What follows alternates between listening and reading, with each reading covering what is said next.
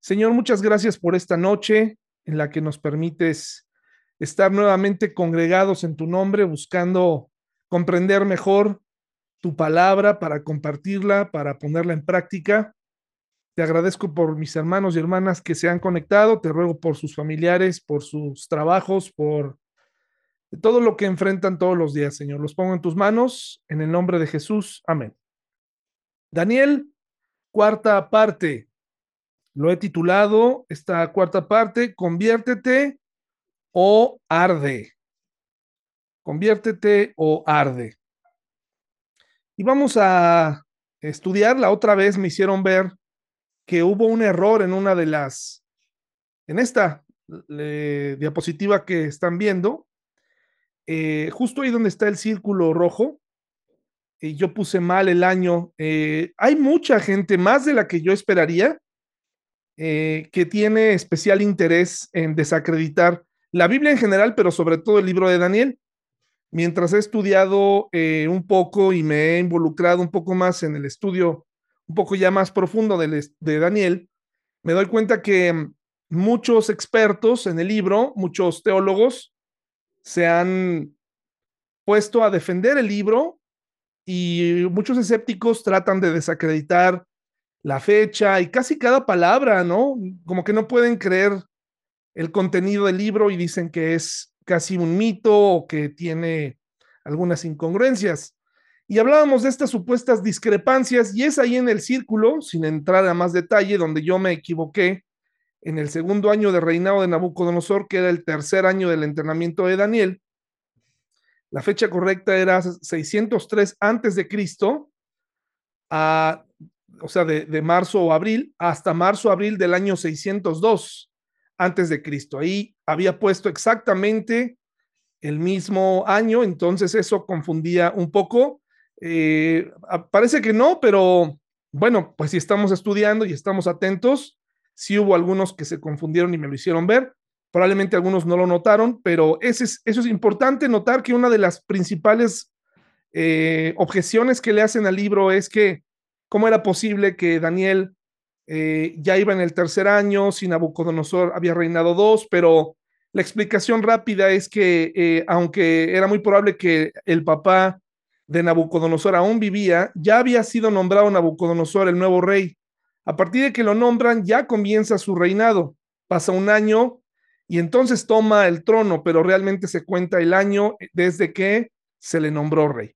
Un detalle pequeño, pero nos puede ayudar a, sobre todo, aumenta nuestra fe, nuestro conocimiento, permite que tengamos conversaciones interesantes eh, abre conversaciones con personas que están interesadas o incluso algunas que piensan, pues que los cristianos solamente creemos todo así a ciegas y tenemos que ir un poco más allá en el estudio de nuestra Biblia. Está bien conocer las historias más famosas de Daniel, más hermosas desde el punto de vista de escuela dominical, pero tenemos que ir más profundamente para ir entendiendo eh, el valor de todo un libro.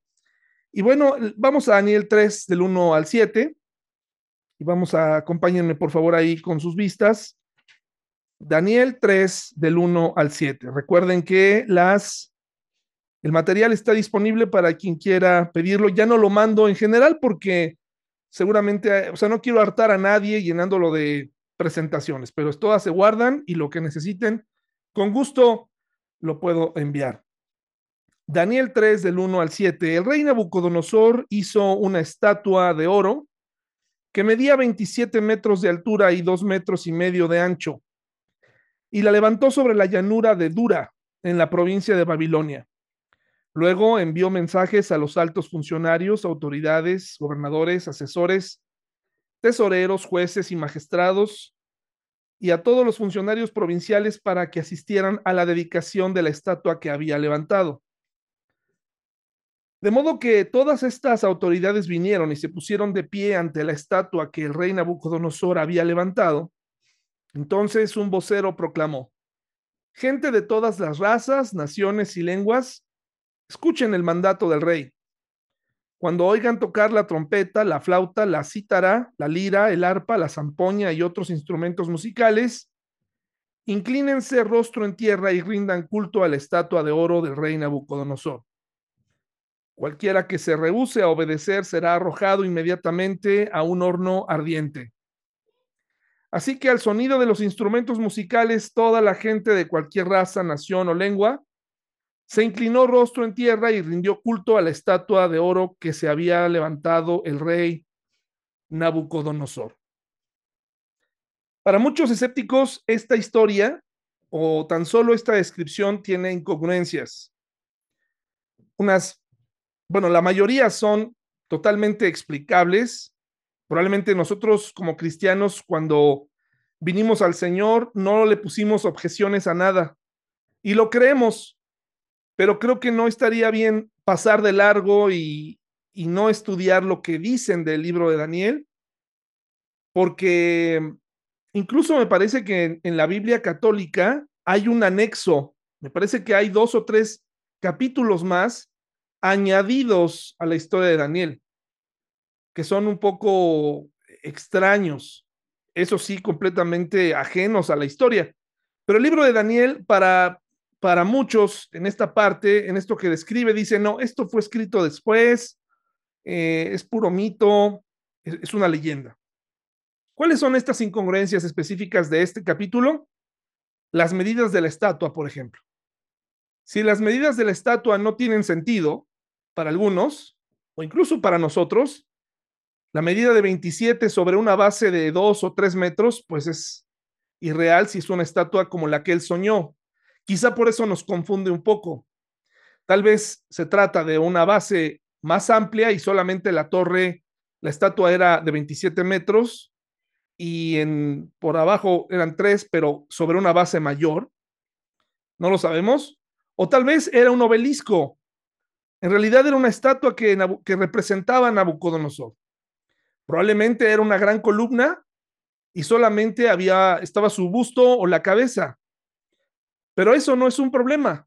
Hay formas de explicar esto. Lo importante es que Nabucodonosor estaba completamente cegado por su soberbia y por su ego. Otras cosas es si los materiales de la estatua no tienen sentido por ser tan pesado el oro, por ser un metal tan pesado. Bueno, yo no dudo que el rey de Babilonia tuviera el oro suficiente para hacer una estatua eh, eh, tan grande. Dicen que entre el capítulo 2 y el capítulo 3 pasaron 20 años. Eso es lo que dicen algunos. Probablemente sí, pero el punto aquí es que eh, era Babilonia es conocida por una de sus maravillas antiguas, los jardines colgantes y e, etcétera, ¿no? Pero como cualquier civilización importante, pues se hacían de un buen eh, capital en oro. No, el oro siempre ha sido el metal más preciado. Pero pudo haber sido una estatua solo chapada en oro. Así que ese no es un problema.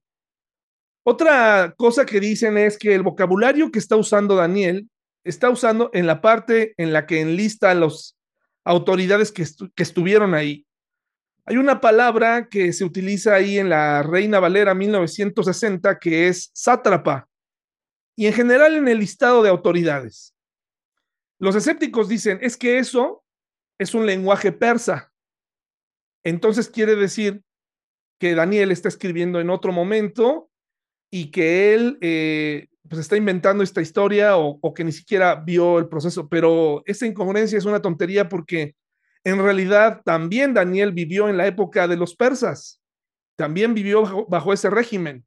Entonces, pues no tiene sentido eh, es muy probable que él escribió este libro en ese tiempo o al final, ya que estaba eh, haciendo un, un recuento de lo que había vivido y por supuesto que sí usa ese lenguaje porque vivió bajo la influencia también del pueblo persa. Las incongruencias de la Biblia, aparentemente, que no tienen solución o que no tienen respuesta, sí la tienen, podemos encontrarlas. Por supuesto que hay misterios, hay cosas que no alcanzamos a entender, y que Dios nos va dando la oportunidad de explicarlas o de entenderlas o de aceptarlas. Creo que incluso hay cierta, eh, cierta duda que es aceptable en la vida de un cristiano. O sea, nunca llegaremos al fondo de todo, es inagotable. Pero eso no significa que no tendremos eh, suficiente información sobre los pasajes para poder seguir creciendo en nuestra fe. Y no quiere decir que nos vamos a quedar callados eh, únicamente eh, aceptando todo lo que nos dice un pastor o un estudio o alguien que fue a algún instituto bíblico y que ya viene y nos lo repite. Tenemos que estudiar un poco más. La realidad, aparte de esas supuestas incongruencias que algunos escépticos eh, supuestamente están ahí, pues, gritando, ¿no? Hablando, denunciando, la realidad es que la historia nos está contando que Nabucodonosor no solo malinterpretó el sueño que Daniel le dio, sino que le dio una nueva reinterpretación, lo, lo reinterpretó. Si usted va conmigo a Daniel 2.47, se va a dar cuenta que termina como todos quisiéramos que acabaran todos los pasajes que tienen que ver con reyes sobre todo los reyes de Israel o de Judá y los paganos, muy pocos realmente hacían estas observaciones, incluyendo a los reyes de Judá o de Israel. Estos reyes siempre hacían lo malo delante de Dios, pero aquí en el 247 dice, y el rey le dijo, después de que le dieron la interpretación del sueño, en verdad tu Dios es el más grande de todos los dioses, es el Señor de los reyes y es quien revela los misterios, porque tú pudiste revelar este secreto. Aquí de alguna manera vemos cómo Nabucodonosor no tiene ningún problema en declarar esto. Sus palabras parecen sinceras. Muchas veces tú y yo decimos cosas como estas, pero en el fondo, pues seguimos encumbrados, seguimos empoderados en, en nuestra forma de vivir. Me parece que esto le pasaba a, Nabucodonosor. Él no tenía problema en aceptar a otro Dios en el, en el equipo si a él también lo consideraban un equipo. Como rey, pues los reyes tenían que demostrar su poder y su verdadero carácter soberbio. Creo que entre más terribles, entre más déspotas eran, pues esto los hacía mejores reyes, ¿no? Y quería instaurar su propia religión. De tal manera que esa fue la razón por la que el sueño que un día recibió terminó materializado en una estatua que sea como haya sido diseñada, representaba el ego, el poder, representaba que este hombre quería ser un dios y iba a instaurar su propia religión. Y en otras palabras era o te conviertes o ardes, no hay más. Esta combinación de política y religión eh, siempre ha estado presente. Los políticos, por ejemplo, son felices de mezclar la lealtad espiritual y la lealtad nacional. Un ejemplo de esto fue mostrado en 1936, cuando Herr Baldur von Schirach, líder de, del programa de jóvenes para la Alemania nazi, dijo, si actuamos como verdaderos alemanes, entonces estamos actuando de acuerdo con las leyes de Dios. Quien quiera que sirva a Adolfo Hitler, el Führer, sirve a Alemania y cualquiera que sirve a Alemania sirve a Dios. No vayamos muy lejos. Eh, eh, este hombre, José María Pavón, en eh, su escrito Sentimientos de la Nación, estaba instaurando, o él decía que la religión eh, oficial de México es la religión católica. Para él eh, habrá sido un libertador, un factor importante en la vida independiente de México, rumbo a lograr la independencia, pero él tenía muy claro que si por él dependía, de hecho lo escribió en un documento oficial, Los Sentimientos de la Nación, él instauraría la religión. Entonces, para poder tener poder, muchos desde los anales de la historia, podemos notar que esta combinación entre religión y eh, patriotismo y Estado siempre ha estado ligada, siempre ha estado ahí. Entonces, eh, la religión siempre ha usado, siempre ha sido usada de alguna u otra manera para controlar a las personas.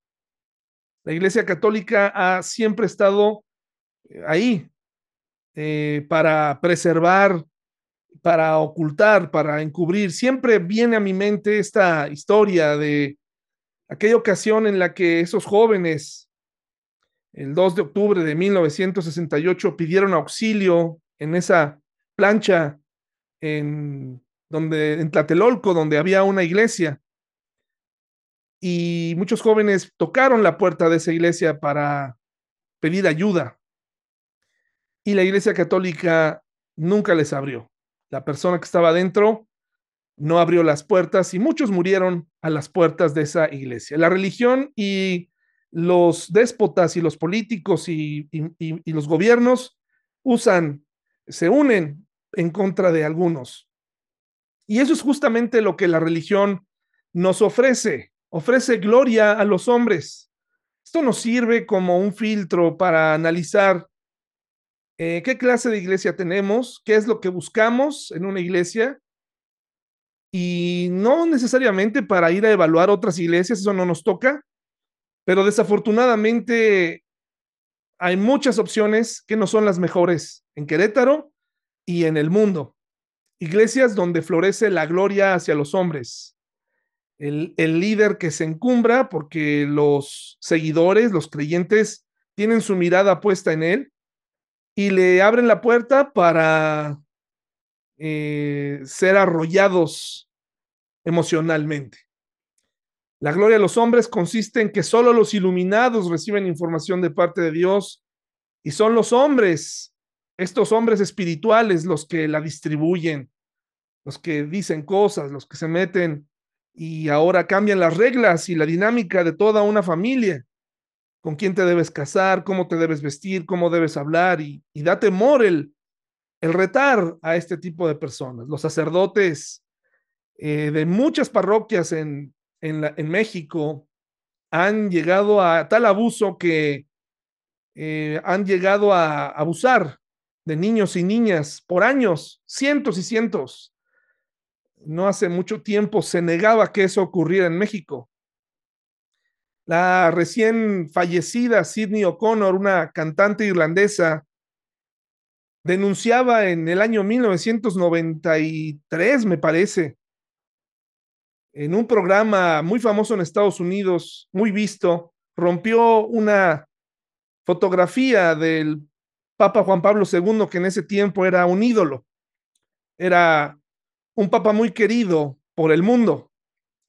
Y a partir de que hizo esto, denunciando que había muchos abusos sexuales, su carrera se vino abajo. Era una mujer con muchos problemas, recientemente murió, pero ella se anticipaba ya a lo que vendría, se estaba anticipando, le habían dicho ya lo que, todas estas cosas que todo mundo sabía la religión siempre ofrece gloria a los hombres impunidad, ¿no? Como un fuero que no les permite ser juzgados. Hay una manipulación a los seguidores. Mire, lea conmigo el versículo del 9 al 12 del capítulo 3. 9 al 12 del capítulo 3. Dice, que viva, eh, dijeron al rey Nabucodonosor, que viva el rey perdón, en el 8. Sin embargo, algunos de los astrólogos se presentaron ante el rey y denunciaron a los judíos. Dijeron al rey Nabucodonosor que viva el rey. Usted emitió un decreto que exige que todo el pueblo a inclinarse a rendir culto a la estatua de oro al oír tocar la trompeta, la flauta, la cítara, la lira, el arpa, la zampoña y otros instrumentos musicales, que por cierto hay instrumentos aquí enlistados que no se sabe exactamente qué son, no los conocemos realmente. Ese decreto también establece que quienes se rehúsen a obedecer serán arrojados dentro de un, horno, ardiente.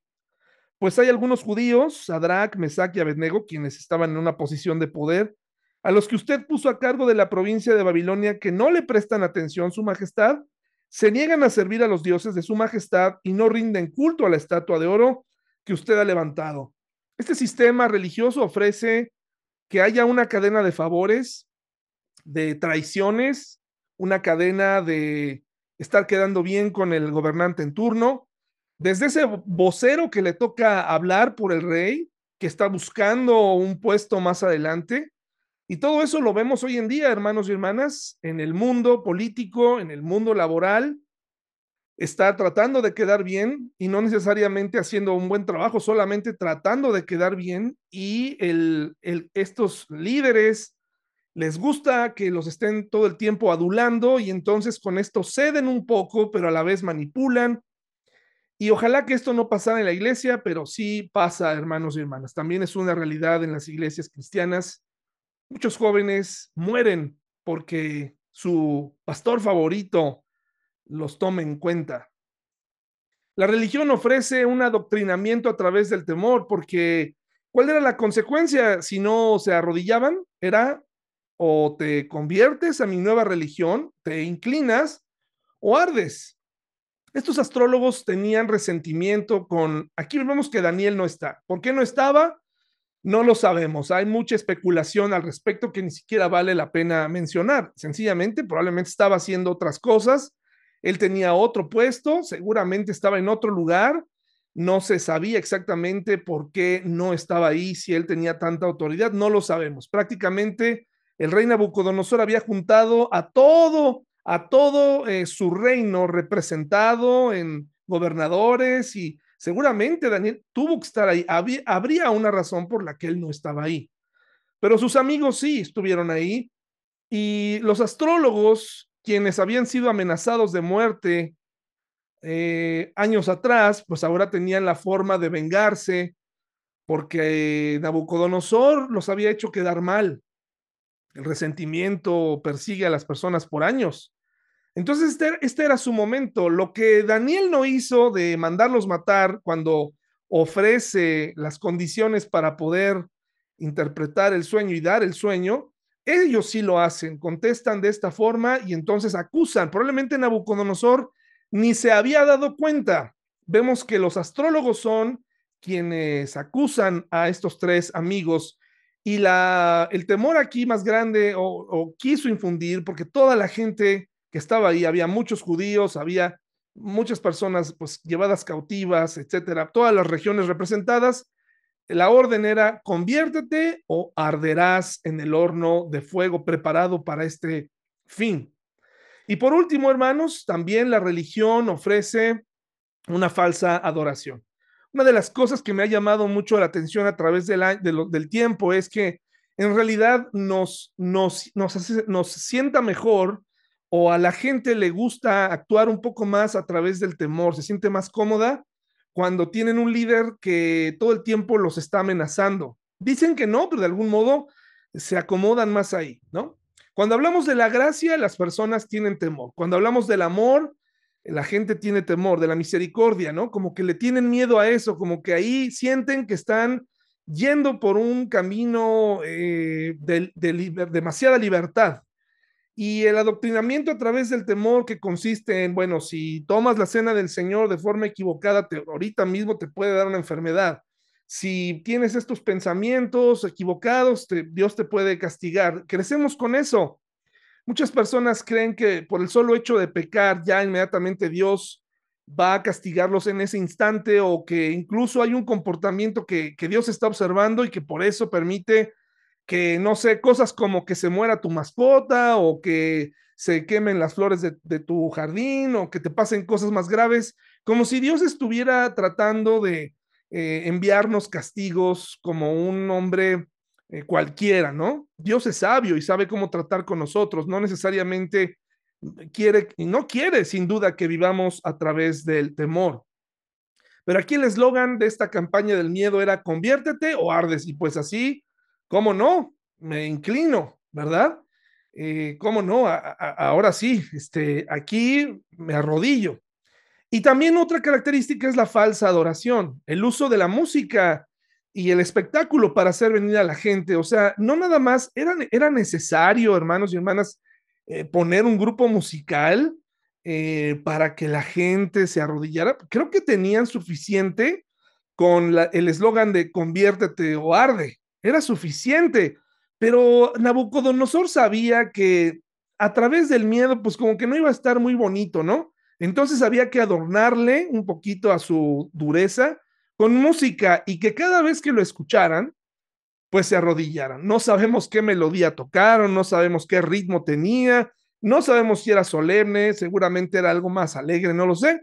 El punto es que vemos cómo está intentando Nabucodonosor hacer una fiesta de esto, ¿no?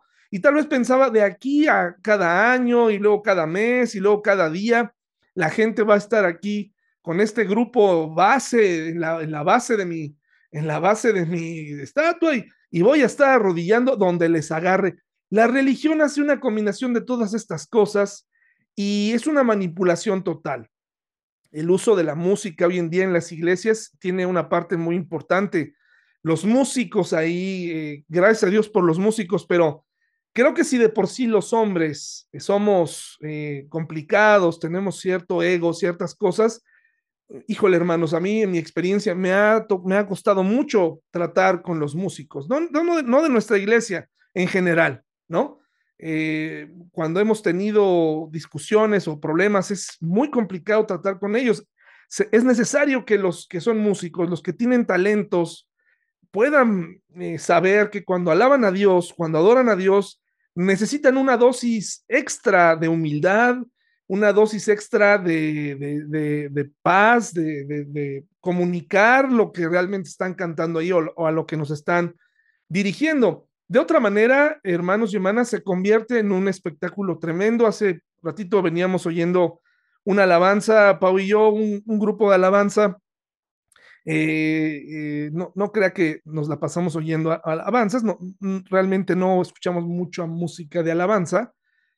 Entre semanas la, la, reservamos para el domingo, vaya, ¿no? Pero, pero a veces ponemos música y vamos analizando la música este, y las letras y de pronto empieza un concierto y empieza una persona a gritar en, dentro del público. Y yo he escuchado esos grupos, esos gritos, pues en, conciertos de grupos famosos. Parece que en la adoración están fuera de lugar. No me gusta cuando, la, cuando el, líder de la alabanza empieza a incitar a las personas a, a, hacer como este, locuras, ¿no? Como, como a que se eh, incitarlos más a, a, moverse, a gritar, a decir, como que no, me gusta, siento que algo ahí se, se, equivocan un poquito, ¿no? En fin, pero la religión ofrece todo esto y es una receta para levantar el ego.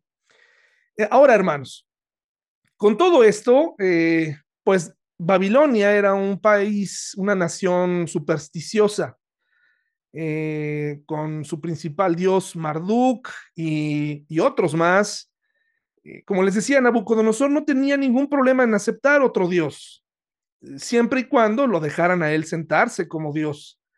Y en una nación supersticiosa, cuando hay una persona supersticiosa, la superstición son aquellas cosas que creemos que no son necesariamente reales, son producto de la cultura popular o de nuestra imaginación. La superstición te hace no pasar debajo de una escalera o tratar de que no se cruce delante de ti un gato negro. Hay tantas cábalas que se hacen antes de entrar a un campo de juego. Algunos jugadores eh, lo hacen, rituales, un montón de cosas. Son supersticiones. Pero quiero darles aquí una palabra que, es lo contrario a la superstición. La superstición son una serie de ritos que hacen parecer a la gente eh, devota, religiosa, dedicada, pero no son más que producto, cosas y costumbres hechas producto de, de, su imaginación. Por ejemplo, en la mesa, cuando una persona no te pasa la sal en la mano, cuando tú le pides la sal, la superstición dice que no se la debes pasar de mano a mano, se la debes deslizar porque si no le echas la sal, ¿no? Hermanos, de veras que se necesita más fe para todo eso que para muchos principios bíblicos, ¿no? Pero así estamos ahora, ¿no? Eh, en fin, la devoción verdadera, hermanos y hermanas, calma, aquieta y ablanda el espíritu, nuestro espíritu inquieto. Pero la superstición y la devoción hacia dioses falsos inflama las pasiones de los hombres y de las mujeres. La devoción verdadera calma. Si tú realmente estás siguiendo al Señor, si tú realmente estás siguiendo sus palabras, si tú eres un creyente y, estás buscándole, entonces tú no vas a tener temor eh, de la profecía o, claro, este, que van a, vas a sentir cosas cuando ves las noticias o claro que sí, pero a lo que voy es esa devoción hacia nuestro Señor trae calma, no trae pánico. Pero Nabucodonosor estaba rodeado de supersticiones y de una devoción hacia dioses falsos. Por lo tanto, esos dioses que existían alrededor de él le obligaban, que ni existían, a reaccionar o a resolver sus propios problemas, creyendo que lo que estaba haciendo era parte de lo que esos dioses le pedían. Entonces, si ese dios, si Nabucodonosor soñaba algo, inmediatamente lo ejecutaba. Si él eh, sentía o se dejaba llevar por sus emociones, lo interpretaba. Por eso tenemos que tener mucho cuidado con la frase de que todo sucede por algo, porque no necesariamente es así, hermanos y hermanas. ahí caemos ya un poco en la superstición. Eh, no hace muchos eh, encontré a una persona que me decía que él veía muy seguido los números 333 en, en, en, en, los tickets o, en, eh, o, que se lo encontraba muy seguido. Hermano, hermana, Dios no te va a hablar a través de una numerología. E, es ilógico, o sea, si no entendemos las letras que tenemos aquí, ¿por qué te mandaría un código? ¿Por qué te mandaría una clave Morse ante una situación? Sencillamente tenemos que estar, aprender a, a estar abiertos a lo que Dios nos va a decir y dejar de creer en esas cosas. Cuando le damos entrada a nuestras emociones y a lo que nos hace sentir bien, a la paz que nos da el tomar ciertas decisiones porque nos hizo sentir bien, nos estamos equivocando porque hay decisiones que tomamos que no necesariamente traen paz de momento, tardarán días o meses o tal vez hasta años. Decisiones que nos van a doler pero que se tienen que tomar. La invitación es a convertirte en un devoto verdadero, porque en la devoción verdadera encontrarás quietud, se ablandará nuestro espíritu, pero en la superstición y la devoción hacia dioses falsos se inflaman las pasiones de los hombres. Necesitamos agradar a esos dioses falsos y por eso nuestras emociones tienen que salir a flote porque ellos no van a bajar. ¿Qué sucedió con los profetas de Baal, con los que se enfrentó eh, eh, el profeta Elías. ¿Qué sucedió? Pues que ellos se tuvieron que cortar, bailar, hacer todo eso en nombre de su Dios porque realmente, eh, pues ellos nunca habían visto una respuesta de parte, al menos no una, una respuesta como la que estaban esperando, ¿no? Ahora, Nabucodonosor reaccionó. Versículo 14 y 15, por favor, hermanos y hermanas, dice así. Vamos a leer desde el 13. Dice, em, entonces Nabucodonosor se enfureció y ordenó que trajeran ante él a Sadrach, Mesach y Abednego. Cuando los trajeron, Nabucodonosor les preguntó, ¿es cierto, Sadrach, Mesach y Abednego, que ustedes se rehusan a servir a mis dioses y rendir culto a la estatua de oro que he levantado? Note la condescendencia y la paciencia con la que está hablando Nabucodonosor tratando de darle su lugar a estos jóvenes que hasta el momento le habían dado grandes resultados. No siempre sucedía esto con los dioses, con los reyes que se sentían dioses, ¿no? Eh, pero aquí, pues tenía sus dudas de lo que los astrólogos le estaban diciendo. Entonces, de esta forma, ahorita está tratando de, de no matarlos. Dice, les daré una oportunidad más para inclinarse y rendir culto a la estatua que he hecho. Cuando oigan el sonido de los instrumentos musicales, sin embargo, si se niegan, serán inmediatamente arrojados al horno ardiente y entonces aquí viene el corazón destapado, descubierto de Nabucodonosor que dice, ¿qué Dios podrá rescatarlos de mi poder? ¿Qué Dios podrá rescatarlos? De acuerdo a lo que le enseñaron, él está actuando, él, él siendo hijo de un rey, pues actuaba de esta forma, ¿no? A veces nos sorprende cómo son nuestros hijos cuando tienen cierta edad, cuando llegan a la adolescencia o no podemos creer que sean de cierta forma, o cuando son mayores, o incluso cuando se casaron, no podemos creer que nuestros hijos sean así. Pues están haciendo lo que aprendieron de sus padres. Este niño se la había vivido, se la había vivido conquistando, ¿no? Naciones, a la luz de las ejecuciones, bajo la sombra de la muerte, y yo creo que muy pocas veces le dijeron que no. Seguramente creció como un hombre eh, educado militarmente, educado paganamente, en todos sentidos, de tal forma que él podía tomar lo que a él se le antojara y creyó que podía tomar la devoción, que podía quitar la, sustituir la fe, porque lo estuvo intentando. Quizás este era el examen final de esa de ese adoctrinamiento, que les digo, algunos piensan que entre el capítulo 2 y 3 habían pasado 20 años, otros dicen que era, que era menos, que era menos, pero tal vez este era el momento de, de, de, de demostrar en qué creían y, y, a quién le iban a entregar su devoción. Varios monarcas en el pasado habían usado el fuego como castigo. De hecho, en el código de Hammurabi, un código en el cual se regían mm, el mundo antiguo, había una pena que era precisamente la hoguera. Pero no era la primera vez que Nabucodonosor echaba a alguien a la, a la hoguera. Si usted acompaña a Jeremías 29, 22, por favor, Jeremías 29, 22, se va a dar cuenta que esto ya era algo común en él. Jeremías 29, 22. Dice así, su horrible final será conocido por todos, entonces cuando los desterrados judíos quieran maldecir a alguien dirán, que el Señor te haga como a Sedequías y Acab, quienes el rey de Babilonia quemó vivos.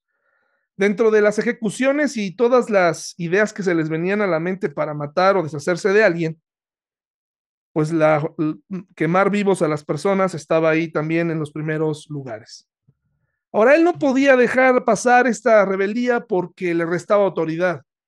Estaban congregados todos los niveles de gobierno, entonces eh, ya tenía coraje como un volcán, iba subiendo de tono y la única forma en la que él se iba a calmar era ver a estos tres judíos ponerse de rodillas. Él se estaba proclamando un Dios. Quería sentarse con, con el Dios de los judíos también, de igual a igual. Quería que los jóvenes le dijeran, tú también eres Dios, tú también estás a la altura de Dios, tú eres muy poderoso, eres una deidad. No tenía problema en aceptar a otros dioses. Pero la respuesta, hermanos, que recibió de estos jóvenes terminó por hacer explotar el volcán. Versículo 16 y 18, por favor, dice, Sadrach, Mesach y Abednego contestaron, Oh Nabucodonosor, no necesitamos defendernos delante de usted. Si nos arrojan al horno ardiente, el Dios a quien servimos es capaz de salvarnos. Él nos rescatará de su poder, su majestad. Pero aunque no lo hiciera, deseamos dejar en claro ante usted que jamás serviremos a sus dioses, ni rendiremos culto a la estatua de oro que usted ha levantado. Póngase por un momento en los zapatos de estos tres jóvenes. ¿Cómo se llega a contestar de esta forma? ¿Cómo puedes decirle a alguien hoy en día, estimado jefe, director de la empresa, estimado rector, estimado presidente, estimado CEO, yo no me voy a defender, no tengo ninguna razón para defenderme. Solo le voy a decir que yo no voy a entrar en estos juegos de corrupción. Si usted necesita correrme, córrame. Si usted necesita quitarme algo, quítemelo. ¿Cómo le diríamos a alguien que, cómo diríamos o enfrentaríamos a alguien que está cuestionando nuestra fe o nuestra integridad que está poniendo en juego lo que hemos aprendido, lo que por años hemos, nos han enseñado en la iglesia, nuestros padres o tantas veces hemos orado. Esta era la oportunidad que estos jóvenes querían. Y los vemos reaccionar con calma. Primera parte me llama la atención, no tenemos necesidad de defendernos, o sea, no vamos a estar discutiendo aquí, no vamos a entrar con más explicaciones. ¿Cómo se llega a esa calma? Con una devoción verdadera.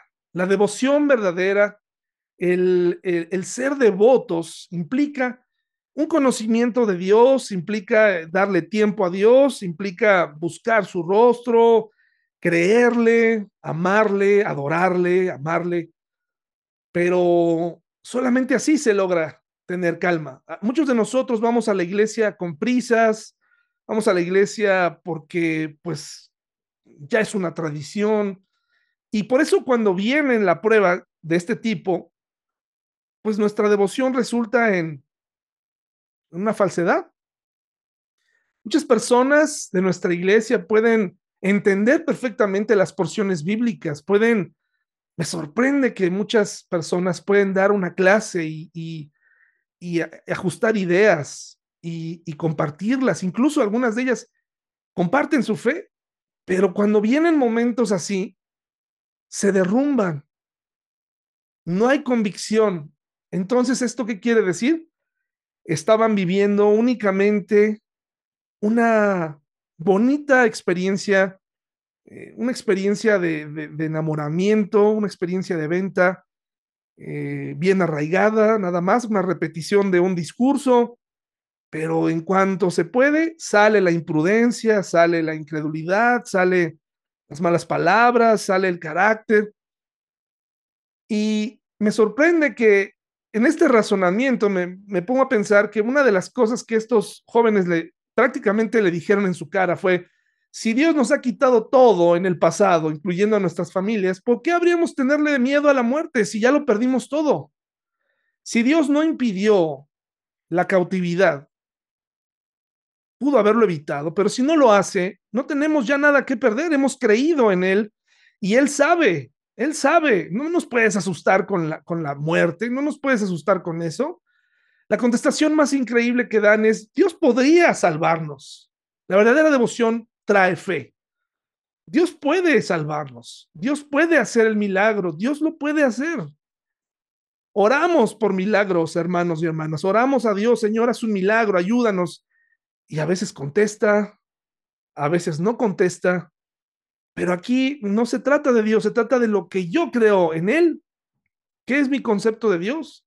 Dios podría salvarnos, pero si no lo hace, aún así, creeremos en Él hasta la muerte. Y nuevamente, aquí vemos cómo esto no es una realidad en todos los creyentes, se convierte en algo falso, porque cuando vienen los problemas, se disipa el Salvador, y cuando no recibimos la respuesta que buscábamos, comienzan las dudas.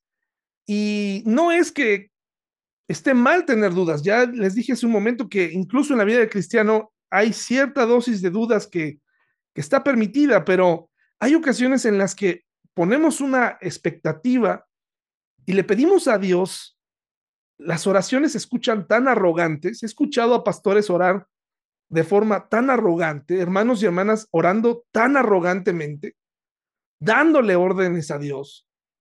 Señoras esto, señoras aquello, líbranos, eh, protégenos. Y oigan, hermanos, eh, un poco de humildad al orar. Señor, que se haga tu voluntad. Sobre todo si viene de alguien que no muestra ningún tipo de devoción entre semana y cuando ora, de pronto empiezan las órdenes, dices, no, algo no, algo no está siendo claro, ¿verdad? Y por último viene el valor. La verdadera devoción trae y provoca valor. El otro día hablaba eh, con unos amigos acerca de esto, o sea, una de las cosas que más temor nos da a los cristianos es escuchar en las posibles persecuciones, ¿no? O sea, lo que pudiera ocurrir en el mundo si alguien eh, eligiera perseguirnos. Yo creo que la verdadera devoción nos va a dar, a través del Espíritu de Dios, a través del Espíritu Santo, nos va a provocar tener va a provocar en nosotros un valor especial. Si no, ¿cómo explica usted que aquellos mártires cristianos que murieron en el Coliseo romano, a la mirada de cientos de personas y del emperador mismo, morían cantando? Iban caminando con sus hijos, iban caminando con sus bebés. ¿Cómo se explica eso? Solamente a través de una devoción que en ese momento trae calma, trae fe y trae valor un valor sobrenatural que viene provocado del conocimiento que tenemos de Dios. ¿Qué tal? ¿Cómo está tu devoción? Pásala por este fuego. Eh, examina la devoción que tienes aquí y vamos a ver si pasa la prueba. Yo también lo voy a hacer. Dice en el versículo que leíamos, dice Nabucodonosor, ¿qué Dios podrá rescatarlos de mi poder? Ahí explotó cuando recibe la contestación de estos jóvenes y viene la explosión eh, totalmente iracunda fuera de sí. Dice el versículo 19, entonces Nabucodonosor se enfureció tanto con Sadrach, Mesach y Abednego que el rostro se le desfiguró a causa de la ira. Imagínense, em, ¿por qué Nabucodonosor se enojó tanto? ¿Por qué alguien estaba desenmascarando el teatro de su religión? En realidad una persona que se molesta así sabe que tiene que mantener su religión o su Dios de pie, ¿no? Y cuando no logra ese efecto en las personas, entonces se enfurece de esta manera. Dice el versículo 20, ordenó que algunos de los hombres más fuertes de su ejército ataran a Sadrach, Mesach y Abednego, los arrojaran al horno ardiente, así que los ataron y los arrojaron al horno totalmente vestidos con sus pantalones, turbantes, túnicas y demás ropas, ya que el rey, en su enojo, había exigido que el horno estuviera bien caliente las llamas mataron a los soldados mientras arrojaban dentro a los tres hombres. Fíjense, el fuego, eh, el fuego es, increíble. Eh, yo he sentido el fuego, hermanos, el, poder de, una, de, un fuego a, a, lo lejos, o sea, estando muy lejos, y no estoy hablando de 10 metros. Estando a 100 metros, una flama se siente, así cuando hay una llamarada, se siente el calor. Entonces ese calor mató a sus soldados. De esa forma, Sadrach, Mesach y Abednego, firmemente atados, cayeron a las rugientes llamas. Este era el momento de la verdad para estos hombres, demostrar su devoción. Y ahí tenemos una eh, imagen de una película. La verdad, no se las recomiendo. Hay una película por ahí que narra esta historia y esta fue la única imagen así rescatable donde se ven, pero ejemplifica muy bien lo que pudo haber sido un horno, ¿no? En tiempos de Babilonia. Suficientemente grande como para que pudieran caber tres personas, pues eh, de pie, porque las vieron, si hubieran estado acostadas, ¿cómo hubieran podido ver a los hombres caminar ahí? Entonces, algo ocurre ese día. La, devoción, hermanos, la, verdadera, que trae calma, que trae fe, que trae valor, tiene como consecuencia el acompañamiento de Dios en el horno, en el momento de la prueba. Eh, que nadie esta noche se sienta lejos de esta meta, que nadie esta noche se sienta, uy, ¿cómo le voy a hacer para llegar allá? Hermano, cae de rodillas en este momento y pide, pídele a Dios el, el que aumente tu fe, el, el ser un cristiano diferente, o sea, esto empieza, puede empezar hoy, no te sientas, eh, si ya me diste tu devoción y, te encuentras así como en un nivel bajo, es momento de levantar esto, ¿no? Empieza por mí, empieza por todos, necesitamos esta devoción. Pero miren lo que ocurre en el versículo 24 al 30, de pronto Nabucodonosor, lleno de asombro, se puso de pie de un salto y exclamó a sus asesores, ¿No eran tres los hombres que atamos y arrojamos dentro del horno? Sí, su majestad.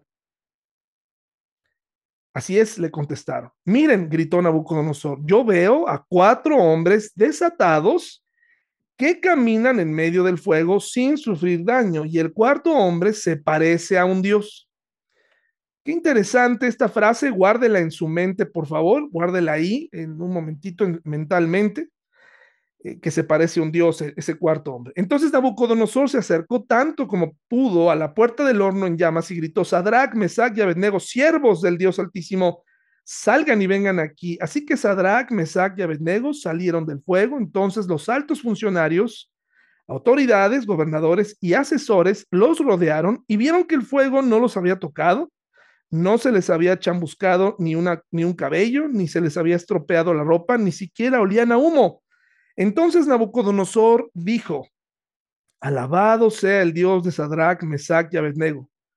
Envió a su ángel para rescatar a sus siervos que confiaron en él. Envió a su ángel. Desafiaron el mandato del rey y estuvieron dispuestos a morir en lugar de servir o rendir culto a otro Dios que no fuera su propio Dios.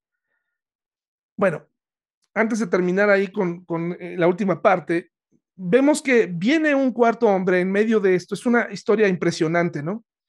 Queremos tener a Dios en el fuego, queremos a Dios que nos acompañe eh, eh, en medio del, del, dolor, en medio que haya una manifestación de Dios. Empecemos por ser devotos, empecemos por comprender que Él es soberano, que Él, Él permite que vengan este tipo de cosas a nuestra vida y que lo único que tenemos que hacer nosotros, sí, tal vez con un poco de temor, porque eh, se nos demanda ser valientes, pero dar esos pasos. Nuestro Señor Jesucristo estuvo estresado, estuvo ansioso, no se echó para atrás, pero, pero experimentó estas cosas como humano. Entonces tú y yo tenemos que caminar con, con pasos firmes hacia adelante, buscando al Señor para ver su manifestación, para ver su gloria. Pero algo que yo quiero decirles, hermanos, esta noche es que muchas personas piensan que aquí eh, estamos viendo una cristofanía, que esta, esta cuarta persona es Jesús mismo, que Jesús aparece. Y yo mismo en algún momento recuerdo que mientras predicaba a los adolescentes por allá del año 2002, 2003, recuerdo haber mencionado que, que, que, Jesús mismo había bajado, ¿no?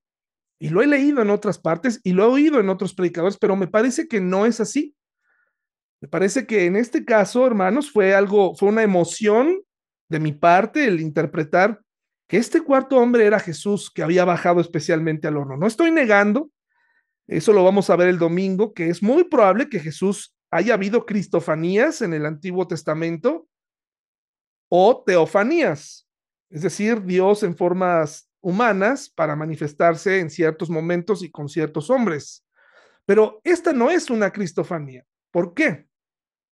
Bueno, ¿con qué objeto se aparecería Jesús en este momento como hombre? Además, quiero que sepan que gramaticalmente podría traducirse como hijo de Dios también. Eh, la frase hijo de los dioses que está en la Reina Valera pudiera traducirse como hijo de Dios, pero ninguna versión se atreve a ponerlo así porque en realidad saben que Nabucodonosor era un rey pagano que no tenía interés alguno por la Trinidad, no la conocía y tampoco conocía al Hijo de Dios.